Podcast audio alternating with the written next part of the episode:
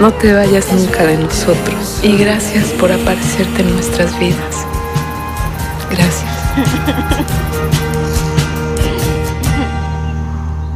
Comenzamos esta sección en el mes patrio. Es por ello que decidimos arrancar la primera temporada con cine nacional.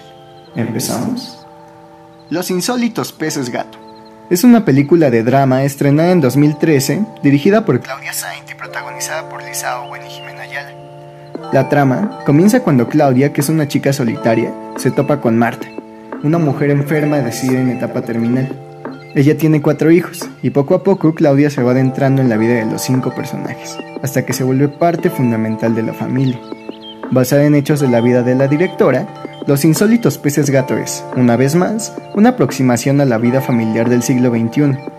Pero lejos de dejar a la familia en un ámbito de desgracia e incomprensión, la directora demuestra que los vínculos afectivos sobrepasan todas las barreras.